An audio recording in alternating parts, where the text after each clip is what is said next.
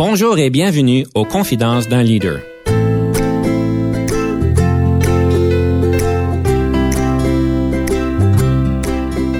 Ici Denis Lévesque, coach de cartes.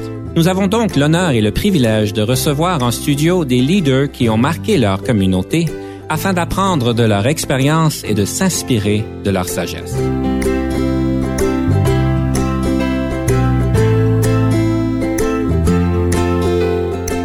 Aujourd'hui, nous avons le plaisir de recevoir Madame Louise Poirier, qui est présentement la présidente de la Fondation Santé Gatineau, mais qui a certainement une grande expérience en politique, à travailler à la CRTC et aussi à travailler en communication. Alors, Madame Poirier, bonjour et bienvenue en studio. Bonjour, Denis. Ça me fait plaisir d'être là avec vous aujourd'hui. Le plaisir est le nôtre. On pourrait peut-être commencer avec le leadership. Pour vous, le leadership, c'est quoi? Simplement pour se réchauffer un petit peu dans la conversation. Le leadership, c'est en fait euh, quelqu'un qui euh, peut-être a des idées et euh, les partage avec d'autres et fait en sorte que les gens embarquent dans le projet ou dans les objectifs de mission qu'on se donne et fait en sorte qu'ensemble, on travaille et on change des choses. Alors, le leadership, pour moi, c'est une façon de communiquer avec les gens pour arriver à faire avancer des dossiers qui sont importants ou faire avancer notre société. J'aime bien ce que vous dites. Vous dites de travailler ensemble. Il semblerait que pour vous, c'est important de pouvoir partager les, les lauréats, les bons coups avec tout le monde. En fait, vous êtes très reconnu pour être quelqu'un qui travaille très fort en équipe et que vous ne vous attribuez les, les, les bons coups à un peu tout le monde. Ça a l'air à, être très marquant chez vous. Oui. Ben, j'ai vite compris que seul, on peut pas rien faire. C'est avec les autres qu'on peut vraiment avancer. Alors, euh, il est clair pour moi que si j'ai des, des, idées, des projets et que les autres ne les partagent pas, ben, ça va laisser euh, rester lettre morte. Mais euh, on se rend compte vraiment rapidement quand on partage nos idées, quand on les communique bien aux autres, a beaucoup d'autres personnes qui pensent comme nous et que les gens souvent se cherchent un leader pour arriver justement à eux aussi faire avancer les idées dans lesquelles ils croient. Alors euh, moi, il est clair que un des critères pour exercer un bon leadership, c'est d'abord et avant tout de le partager en équipe et d'avoir des gens compétents autour de soi pour compléter ce qu'on n'a pas, parce qu'un leader n'a pas toutes les qualités. L'autre qualité que je dirais, c'est d'être capable d'écouter. Bien sûr, il faut être capable de bien communiquer quand on est un leader, de parler, mais règle générale, c'est encore mieux d'être capable d'écouter. Écouter ce que les gens ont à dire, se forger ensuite une opinion plus précise, la, renchérir de l'ensemble des, des ajouts que les gens vont faire et euh, éviter peut-être de tomber dans des, euh, des erreurs, de faire, de commettre des erreurs grâce au bon conseil des autres. Alors, je dirais donc écouter, s'entourer d'appui, être aussi capable de décider parce qu'un leader doit être une personne qui va prendre des décisions. C'est lui qui va en bout de piste avec les, le, toute l'information qu'il a accumulée, les lectures, les, les consultations qu'il a fait, qui va dire, ben voilà, on s'en va dans telle direction et on l'assume. Je dirais aussi qu'il doit être capable de communiquer clairement, rapidement, de façon synthétique, imagé ce qu'il pense, ce qu'il veut faire avancer pour que l'ensemble des gens puissent euh, vraiment euh, faire avancer euh, les dossiers dans lesquels ils croient. Vous dites même d'une manière imagée. Oui, je pense que souvent les gens ont de très bonnes idées, mais ils les communiquent dans un langage hermétique. Et ce langage hermétique, s'il n'est pas compris par l'ensemble des gens qu'on veut toucher et qu'on veut rejoindre, ça sert pas à grand chose. Donc, il faut vulgariser et parfois, il faut imager. Et c'est pour ça que je vois souvent euh, de bons politiciens capables d'amener une image. Et quand cette image-là reste imprégnée dans la tête des gens, c'est souvent cette image-là que les gens retiennent et c'est à celle-là qu'ils s'accrochent. Alors moi, je pense que vulgariser et imager, bien communiquer, de façon synthétique, c'est une grande qualité. C'est une grande qualité, puis je sais qu'on en parle souvent, mais c'est pas quelque chose qui est facile à atteindre. Euh, c'est pas tout le monde qui est capable de parler comme ça. C'est vrai que c'est pas tout le monde qui a ça. Moi, j'avoue que j'ai un passé. Ma mère faisait de la radio. Mon père était major dans l'armée. Donc, la communication, veut, veut pas, c'est quelque chose dans lequel j'ai baigné. Donc, il y a une portion, je dirais, d'hérédité et d'éducation chez moi qui s'est fait euh, à la maison. Mais les gens pensent que euh, on ne peut pas devenir un bon communicateur et ça, c'est malheureux. Parce que quelqu'un qui communique bien est aussi quelqu'un qui doit bien se préparer Et quand on est bien préparé, ça a l'air facile pour les autres. Mais les gens ne réalisent pas qu'on s'est préparé avant et qu'on rend on donne l'impression que c'est facile. J'ai été longtemps animatrice à Radio-Canada, à la radio, à la télévision. Bon, euh, j'ai souvent fait des, donner des conférences et, et, des entrevues dans les médias, mais les gens ne réalisent pas qu'à chaque fois que j'ai fait quelque chose comme ça, je m'étais préparé avant. Et, à chaque fois que je donne un discours, je prépare mes notes, je les répète à voix haute devant un miroir et je m'assure que je suis bien compris et que je suis contente. Je vais même jusqu'à m'enregistrer parfois dans certains cas. Alors, la préparation est souvent une façon de compléter peut-être des lacunes qu'on pourrait avoir.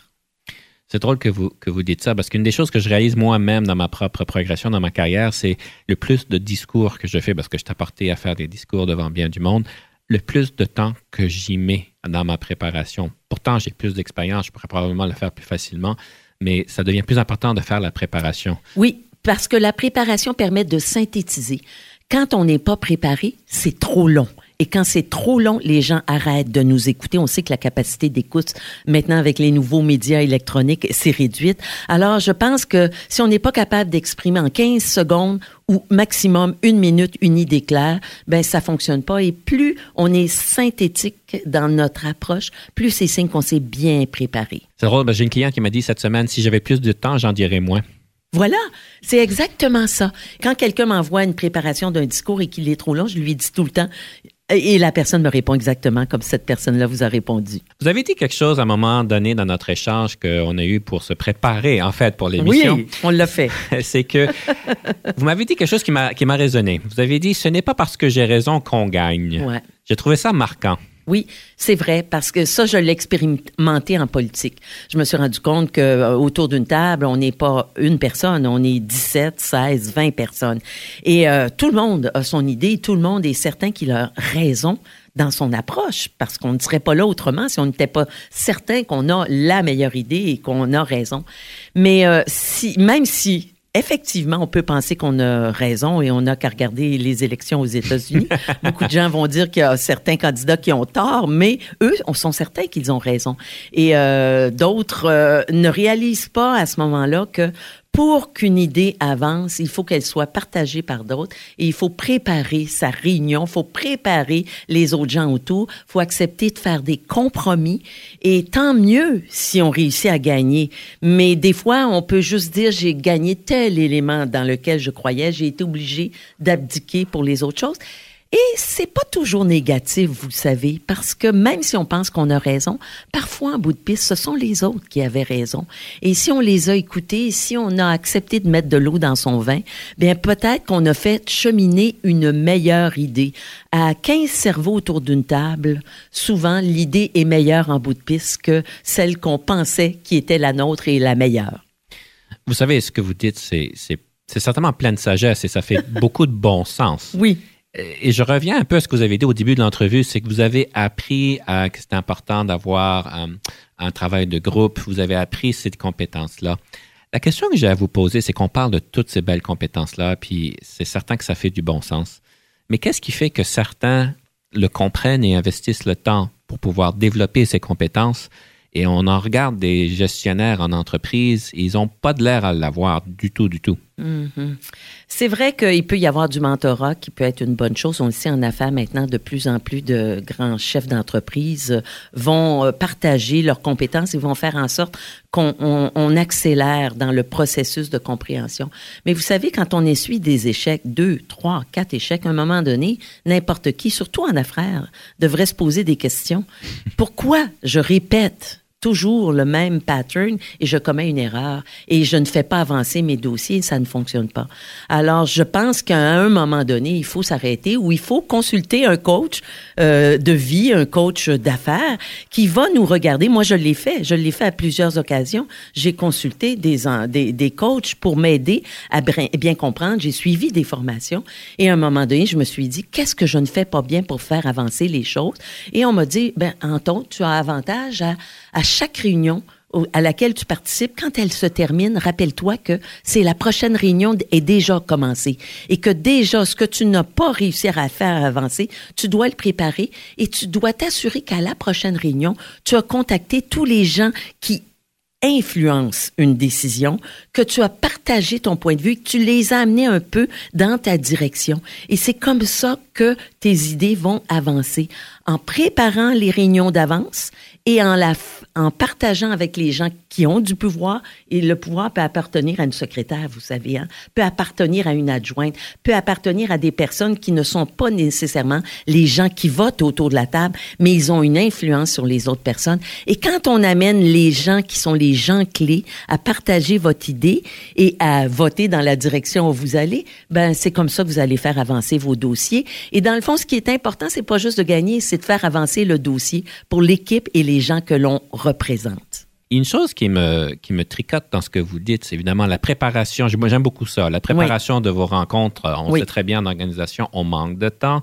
Et puis, on prépare au, prépare pas toujours aussi bien nos rencontres avec les parties prenantes importantes. Donc, je comprends que vous avez toute une méthode, mais une partie de la méthode, c'est de pouvoir, comme vous dites, c'est d'avoir le monde de votre côté. Oui. D'après votre expérience, comment qu'on arrive, je ne veux pas utiliser influencer nécessairement, mais comment qu'on arrive à avoir tout le monde sur le même bateau?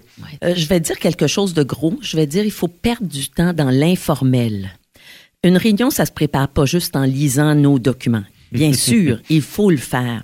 Mais ça se prépare en allant prendre une bière avec les amis, en faisant du sport lors d'une activité avec des gens parce que c'est organisé par le bureau. Euh, par exemple, il y a un défi à l'entreprise auquel euh, j'ai été conviée récemment et les gens se retrouvaient ensemble à passer une journée à faire des choses informelles.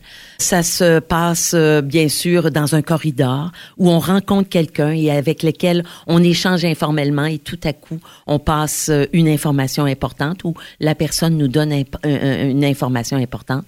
Il y a cet élément-là de l'informel qui est tout aussi important que le formel et l'intuition aussi. J'ai toujours fait confiance et les, femmes, on est peut-être plus portées à le faire. Vous savez, à un moment donné, il faut lire le, le langage corporel des gens.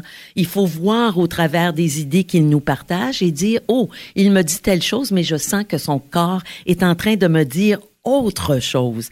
Et si cette personne-là est en train de me dire autre chose, j'ai peut-être avantage à écouter davantage euh, cette personne-là et aller voir plus en profondeur. Peut-être qu'il me dit pas exactement ce qu'il pense parce qu'il a peur de partager cette information-là. Alors, je vous dirais l'informel, l'intuition et euh, vraiment perdre son temps à faire autre chose que juste préparer formellement ses dossiers.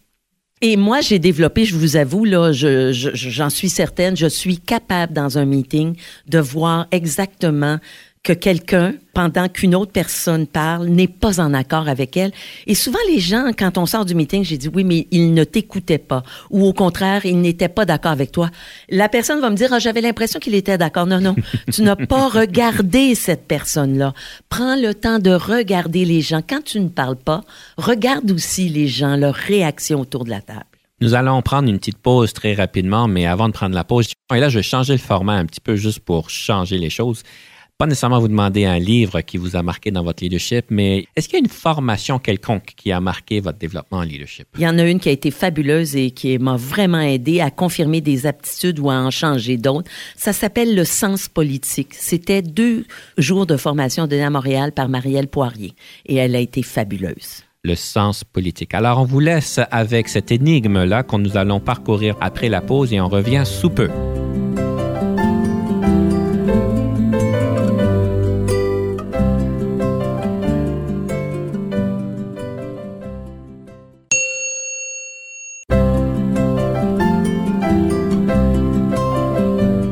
Nous sommes de retour avec Madame Louise Poirier, qui est présentement présidente de la Fondation Santé Gatineau, mais qui a certainement une carrière très riche en bien d'autres choses, comme j'avais mentionné au début de l'émission. Nous parlions de le sens politique, cette formation qui a été euh, très marquante pour vous dans votre carrière. Pourriez-vous nous synthétiser, on parlait tantôt de synthétiser, je vous donne pas grand temps pour le faire, mais synthétiser un peu ce que vous avez appris de cette formation qui a marqué votre carrière? Oui, en fait, on se retrouve autour de la table avec des gens qui ne sont pas des politiciens, qui sont sont des gens qui veulent euh, travailler dans des compagnies avancées, faire avancer des dossiers. Alors, on se retrouve avec toutes sortes de gens.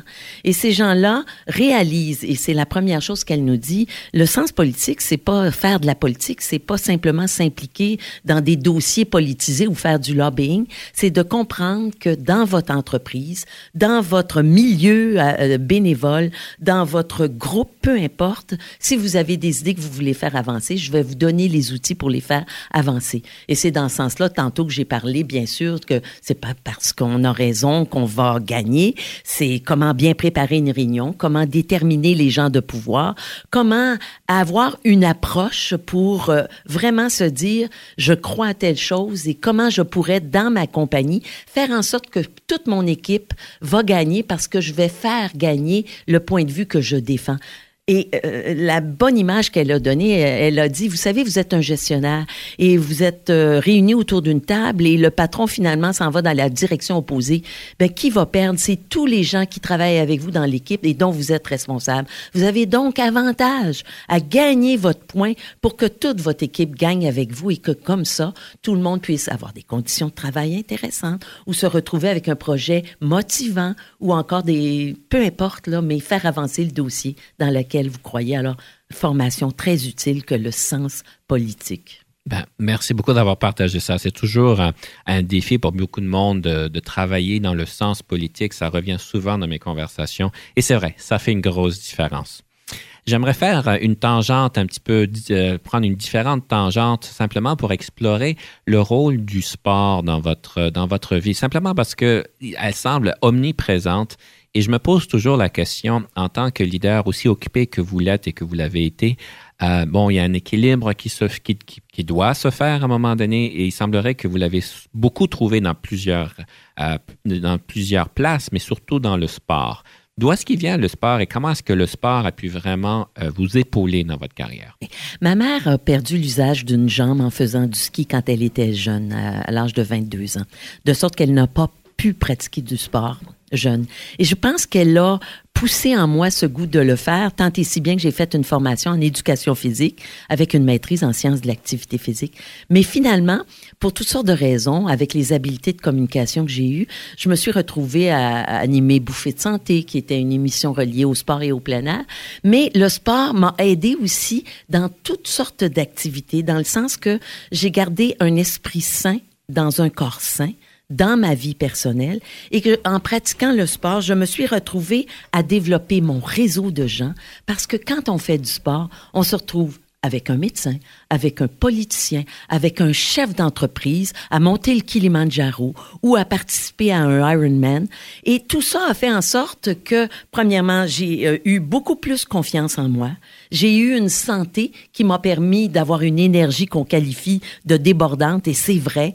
j'ai aussi développé mon réseau, et en ayant un bon réseau, on peut toujours appeler quelqu'un avec qui on a couru un, un 10 km et lui parler d'un dossier avec beaucoup plus de facilité.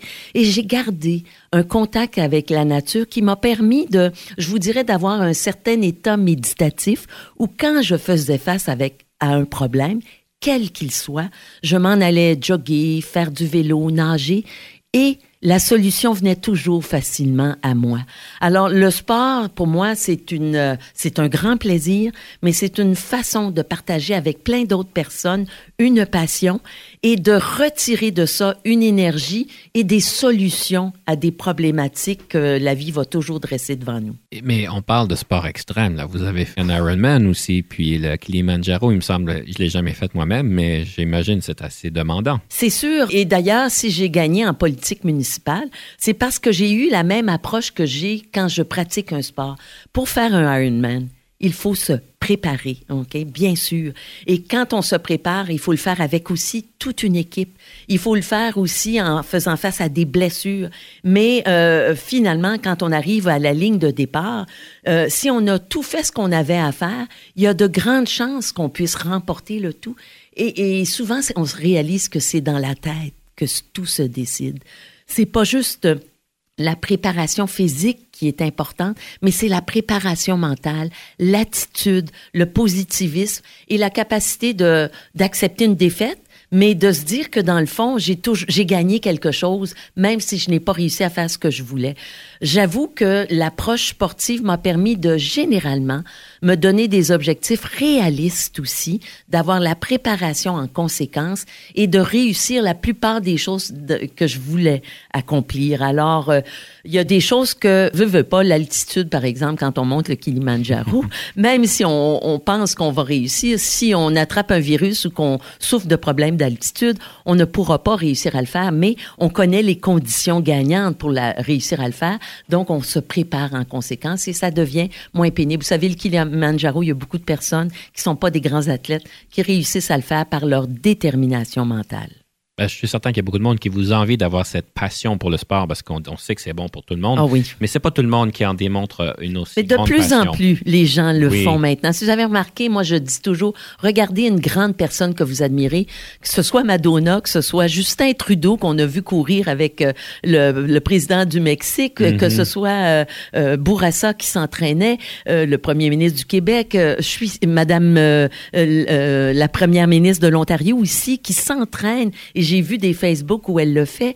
Ben vous allez réaliser que les personnes qui sont des personnes fortes vont généralement aussi développer le côté physique pour avoir euh, une meilleure énergie, un plus grand équilibre. Vous avez dit que vous aviez pu faire des choses à ce cause, que vous avez des objectifs réalistes. Le sport vous a permis de pouvoir comprendre des, comment atteindre des objectifs que vous avez donc qualifiés de réalistes.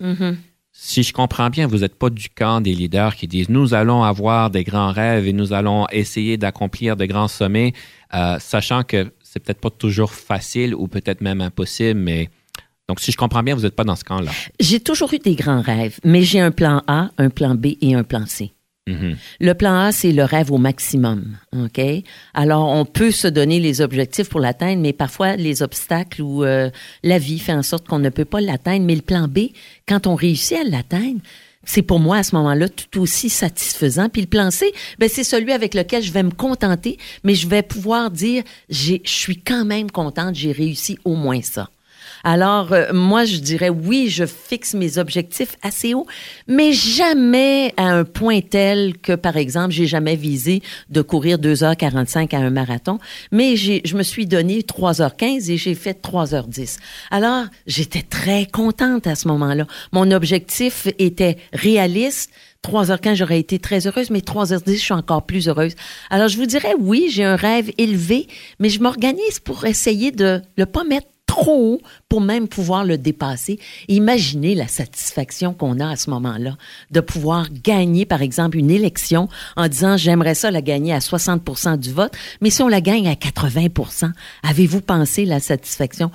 Extrême qu'on a? Ben, c'est encore plus gratifiant pour moi et l'équipe qui m'entoure. Vous parlez d'élections, évidemment, quand on a une vie politique, je présume, encore une fois, parce que je ne l'ai jamais été, mais que vous faites face à beaucoup de, de critiques. Oui. Et je sais que beaucoup de leaders en entreprise, beaucoup de mes clients me disent, ben là, c'est euh, pas toujours facile de recevoir des critiques et surtout des critiques peuvent être qualifiées carrément de méchantes. Comment qu'on fait pour, euh, pour faire face à ces genres de critiques-là en tant que leader? Mm. Il faut avoir des assises solides, euh, se baser dans nos décisions sur des valeurs solides et avoir euh, bien réfléchi les points de vue qu'on va défendre. Et une fois qu'on a fait ça, ben, il faut accepter que 50 des gens sont d'accord avec vous, 50 ne seront jamais complètement d'accord avec vous. Et il ne faut jamais prendre personnel la critique. Et si la critique devient personnelle à ce moment-là, ça, c'est, ce n'est pas juste. Il faut le dénoncer. Mais à partir du moment où la critique se fait sur les idées, je pense qu'il faut tout simplement l'accepter. Et euh, bien sûr, quand on a tout fait nos devoirs, qu'on a des valeurs sûres, qu'on a consulté les gens et qu'on a un point de vue sur lequel vraiment on, on se dit c'est solide mon point de vue. Je pense qu'on peut vraiment prendre position, l'affirmer et être fier de défendre ce point de vue-là.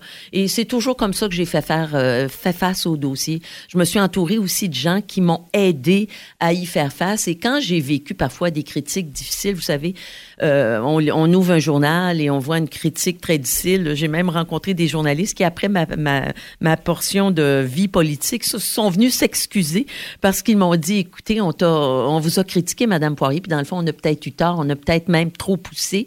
Ben, moi, je le prenais pas trop personnel et je lui ai dit, j'ai oublié ça, vous savez, il faut savoir tourner la page. Et euh, une fois qu'on a eu une critique, faut pas focuser sur ça. faut focuser sur le projet positif qu'on a. Ah, c'est fantastique. Et, je présume, on parle de critique, euh, je présume quand même qu'il y a des fois qu'on prend peut-être des décisions, on fait des actions qu'on regrette peut-être. Est-ce que oui. ça vous est arrivé euh, de prendre une décision, de prendre une action que vous avez regrettée? Oui, j'y ai pensé. Vous savez, il y a une décision euh, que j'avais prise qui était directement reliée à la culture. j'avais il y a une citoyenne qui avait très bien préparé un dossier qui m'avait demandé d'essayer de faire en sorte que dans les bibliothèques de Gatineau euh, à l'époque, on mettrait de côté certaines bandes dessinées parce qu'elles étaient violentes et inspiraient la violence contre les femmes. Alors, après avoir euh, longtemps échangé avec cette dame-là et avec des gens, euh, nous avions accepté à la bibliothèque de prendre certaines bandes dessinées et de les mettre derrière un comptoir et, qu'elles soient seulement accessibles sur demande.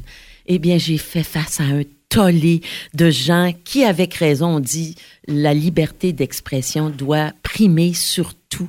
Et j'ai dû reculer dans ce dossier-là, mais j'ai compris pourquoi. Je me rappelle même Lise Bissonnette, qui était une partisane de la libre expression et qui a été euh, l'artisane de la grande bibliothèque à, Montréal, euh, s'était opposée à la décision qu'on avait prise. Et j'ai dû dire au maire du Charme à l'époque, euh, Monsieur le maire, je pense que j'ai fait une erreur. Il faut reculer dans ce dossier-là. Et j'ai beaucoup appris et plus jamais je n'ai agi contre la liberté d'expression. Mais il faut savoir que je voulais le faire pour le bien des femmes parce que je me suis toujours calculé féministe. Alors, vous savez, quand on a tort, faut l'accepter, faut reculer, faut le dire et faut apprendre de cela. Je l'ai fait. Nous sommes à la fin de notre émission et euh, nous aimons toujours euh, relancer à nos auditeurs avec une inspiration. Alors, j'aimerais vous demander une citation sur le leadership. Ça serait quoi votre citation aujourd'hui? J'en aurai deux. Qui risque rien n'a rien. Mhm. Pour moi, là, c'est majeur. À un moment donné, une fois qu'on a étudié un dossier, il reste toujours une portion de risque. Ben, il faut la, il faut décider de risquer. Et la deuxième, c'est les voyages forment la jeunesse. Ma mère m'a répété ça toute ma vie, mon père aussi, et c'est grâce à eux que j'ai voyagé et que je continue de voyager. Il faut aller voir ailleurs ce qui se fait, parce que souvent on est trop reclus dans notre petit univers. On oublie de regarder ailleurs, d'aller voir ailleurs. Et les médias sociaux sont intéressants, mais il n'y a rien de mieux que de se déplacer et rencontrer les personnes. Alors, qui risque rien n'a rien et les voyages forment la jeunesse. Je pense que ce sont deux belles phrases à, communiquer à, nos enfants, que j'ai communiqué à mes deux enfants, mais je dois vivre maintenant avec les voyages qu'ils font et le risque qu'ils prennent. Et j'avoue que je suis fière d'eux quand je les vois prendre des risques et quand je les vois voyager à des endroits difficiles. Je dis, ben ils font ce que j'ai fait et euh, dans le fond, je dois en être fière. Je vous remercie énormément de votre sagesse et de la belle entrevue aujourd'hui. Euh, Madame Poirier, ce fut un grand plaisir. Et puis, je vais donc inviter nos auditeurs, en fait, de risquer de voyager en prenant des aventures. Et on se revoit donc sous peu. Merci beaucoup.